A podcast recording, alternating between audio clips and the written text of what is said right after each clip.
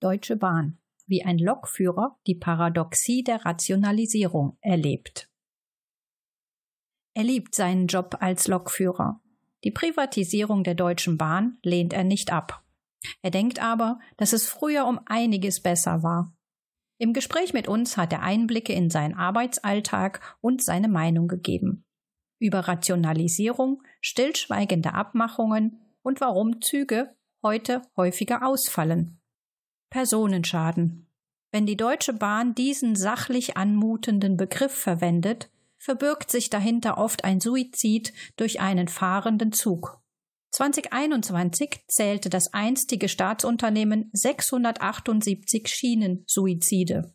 Zieht man in Betracht, dass im gleichen Jahr 9215 Menschen durch Selbstmord gestorben sind, ist dieser Anteil auf traurige Weise beachtlich. Diese Schicksalsschläge sind nicht nur für die Betroffenen und ihre Angehörigen schlimm, sondern für die Lokführerinnen selbst. Sie werden nicht nur ungewollt zu Täterinnen, sie werden Zeuge, wie ein Mensch entstellt wird. Eine Erfahrung, die traumatisiert. Die Betriebsunfallstatistik der Deutschen Bahn zeigt, dass ein Lokomotivführer über die Dauer seines Berufslebens im Schnitt drei Menschen überfährt. Lokführer fühlen sich im Stich gelassen. Laut einem verkehrswissenschaftlichen Gutachten aus 2010 fühlt sich ein großer Teil der von dem Suizid betroffenen Lokomotivführerinnen im Stich gelassen. Mehr als die Hälfte der Befragten beurteilt die Betreuung nach Eisenbahnbetriebsunfällen oder Personenschäden höchstens mit befriedigend, aber oft mit schlecht. Zwei Drittel der Lokführer haben bereits einen Bahnbetriebsunfall erlebt. Das Gutachten, das von der Gewerkschaft der Lokomotivführer GDL in Auftrag gegeben wurde, kritisiert insgesamt die Arbeitsbedingungen der Lokführerinnen. Sie mussten häufiger in aufreibenden Nacht- und Frühschichten arbeiten und immer mehr technische Störungen bewältigen. Weiter ergab die Befragung, dass die Belastung durch die Arbeit in Schichten gestiegen ist. Bei 50 Prozent der LokomotivführerInnen beginnt oder endet der Dienst sechs bis neunmal im Monat zwischen 0 und 4 Uhr. Überstunden werden in Kauf genommen. Besonders belastend wirken sich die sogenannten Kurzwechsel aus, also entweder von einer Nacht in eine Frühschicht oder umgekehrt. Außerdem seien Schichten bis zu 14 Stunden keine Seltenheit. Dies bestätigt gegenüber unserer Redaktion ein Lokführer, der namentlich nicht erwähnt werden möchte.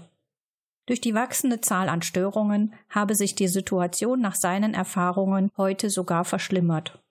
Im Gutachten damals heißt es, dass Lokführerinnen immer häufiger mit technischen Problemen zu tun haben.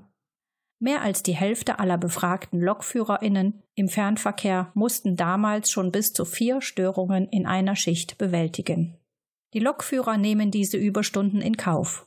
Sofern die Verkehrsleistung sich nicht auf den Paragraphen 14 beruft, kann man in solchen Fällen durchsetzen, dass man seine Arbeit abbricht. Aber das macht kein Kollege.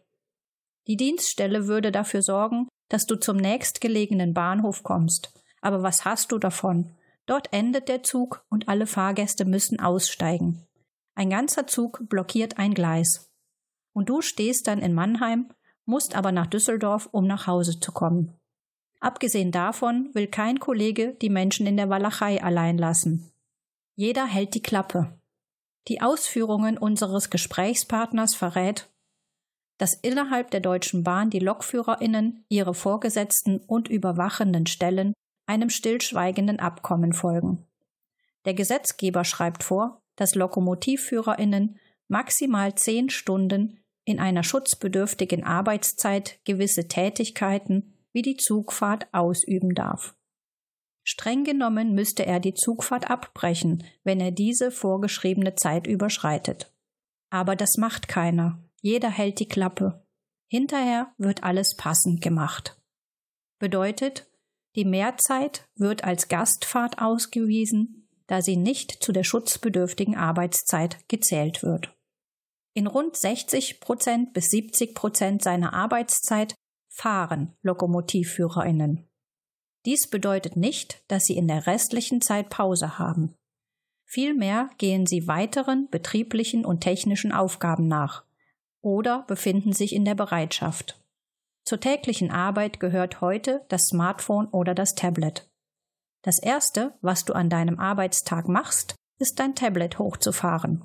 Klick, klick, klick. Und schon erfährst du alles, was du benötigst, um gut durch den Tag zu kommen. Dabei gibt das Tablet ihm den Takt seiner Arbeit vor.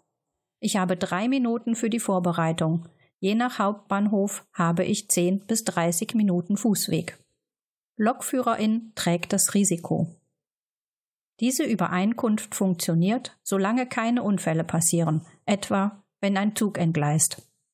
Wenn die Staatsanwaltschaft bei einem Unfall ins Spiel kommt, wird es schwierig. Stellt sie fest, dass Lokomotivführerinnen über die gesetzlich vorgeschriebene Zeit hinaus gearbeitet haben, bleibt der schwarze Peter bei ihnen hängen. Der Arbeitgeber kann sich herausreden, dass sie nicht seiner Pflicht nachgekommen sind, ihn über die Mehrzeit zu informieren. Das Risiko trägt nicht der Arbeitgeber. Was läuft schief bei der Deutschen Bahn? Während wir Lokführer quasi ganz unten beim Kunden arbeiten, schauen die Führungskräfte immer nach oben die eine Führungskraft wartet, was ihr Chef sagt. Er wartet, was sein Chef sagt und so weiter. Das ist nicht überraschend. Die Bahn ist ein Bürokratiemonster geworden. Keine Führungskraft ist bereit, ein Risiko einzugehen. Sie haben Angst, Regeln zu brechen. Die Folge? Risiken und Verantwortung werden delegiert. Damit der Betrieb trotzdem weiterläuft, wird jenseits tausender Seiten umfassender Regelwerke und Richtlinien eine Art Schattenbetrieb geführt. Aus 500 Euro wurden mehrere tausend Euro. Unser Gesprächspartner verrät, dass diese Art zu arbeiten durch die Privatisierung beschleunigt wurde. Früher gab es ein Unternehmen. Heute gibt es DB Fernverkehr, DB Regio, DB Cargo, DB Netz und, und, und. Dann gibt es die ganzen Verkehrsverbünde, Sie alle wollen kein Risiko eingehen, wälzen Verantwortung bei Störungen und Unfällen auf andere ab. Der Witz ist ja, dass alle Unternehmen sich aus demselben Portemonnaie bedienen. Aber auch die Kosten wollen sie den anderen aufs Auge drücken. Dabei erinnert er sich an einen Vorfall. Der Zug, mit dem er zur Arbeit fahren sollte, ist aus technischen Gründen ausgefallen. Er ruft bei seiner Dienststelle an, um vorzuschlagen, dass er seinen Zug noch erreichen kann wenn man ihm ein Taxi bereitstellt. Etwa 500 Euro hätte die Taxifahrt gekostet, vermutet er heute. Dieser Vorschlag wurde abgelehnt. Mein Zug sollte nämlich am Hauptbahnhof eines anderen Verkehrsverbundes starten. Mein Vorgesetzter hat nicht eingesehen, weshalb er nun die Kosten rechtfertigen soll. Ich solle mein Glück bei der Dienststelle des anderen Verkehrsverbundes versuchen. Also verbrachte er den Abend in Hamburg im Bereitschaftsdienst. Aus 500 Euro Kosten wurden am Ende bestimmt mehrere tausend Euro und viele frustrierte Kunden. Personalmangel und Attraktivität. Ich bin von den positiven Effekten einer Privatisierung überzeugt. Ich habe meine Ausbildung noch bei der Deutschen Bundesbahn gemacht. Ich habe ja diese Zeit erlebt. Ich finde nur, man hat bei der Bahn die Rationalisierung übertrieben. Man habe zu sehr den Fokus auf Kosten gelegt und sich kaputt gespart. Durch die zahlreichen Tochtergesellschaften habe man die Strukturen unnötig kompliziert gemacht. Ich bin kein Experte. Auf dem Papier sehen die Zahlen der ganzen Gesellschaften bestimmt schön aus. In der Realität behindern sie einander. Am Ende zahlen die Fahrgäste die ganze Quittung mit den Verspätungen und den ausgefallenen Zügen. Trotzdem sehnt er sich ein wenig an die Zeit bei der Deutschen Bundesbahn zurück. Früher hatten wir auch Verspätungen, keine Frage. Aber der Zug kam an. Heutzutage lassen sie aus Kostengründen und Personalmangel komplette Umläufe ausfallen.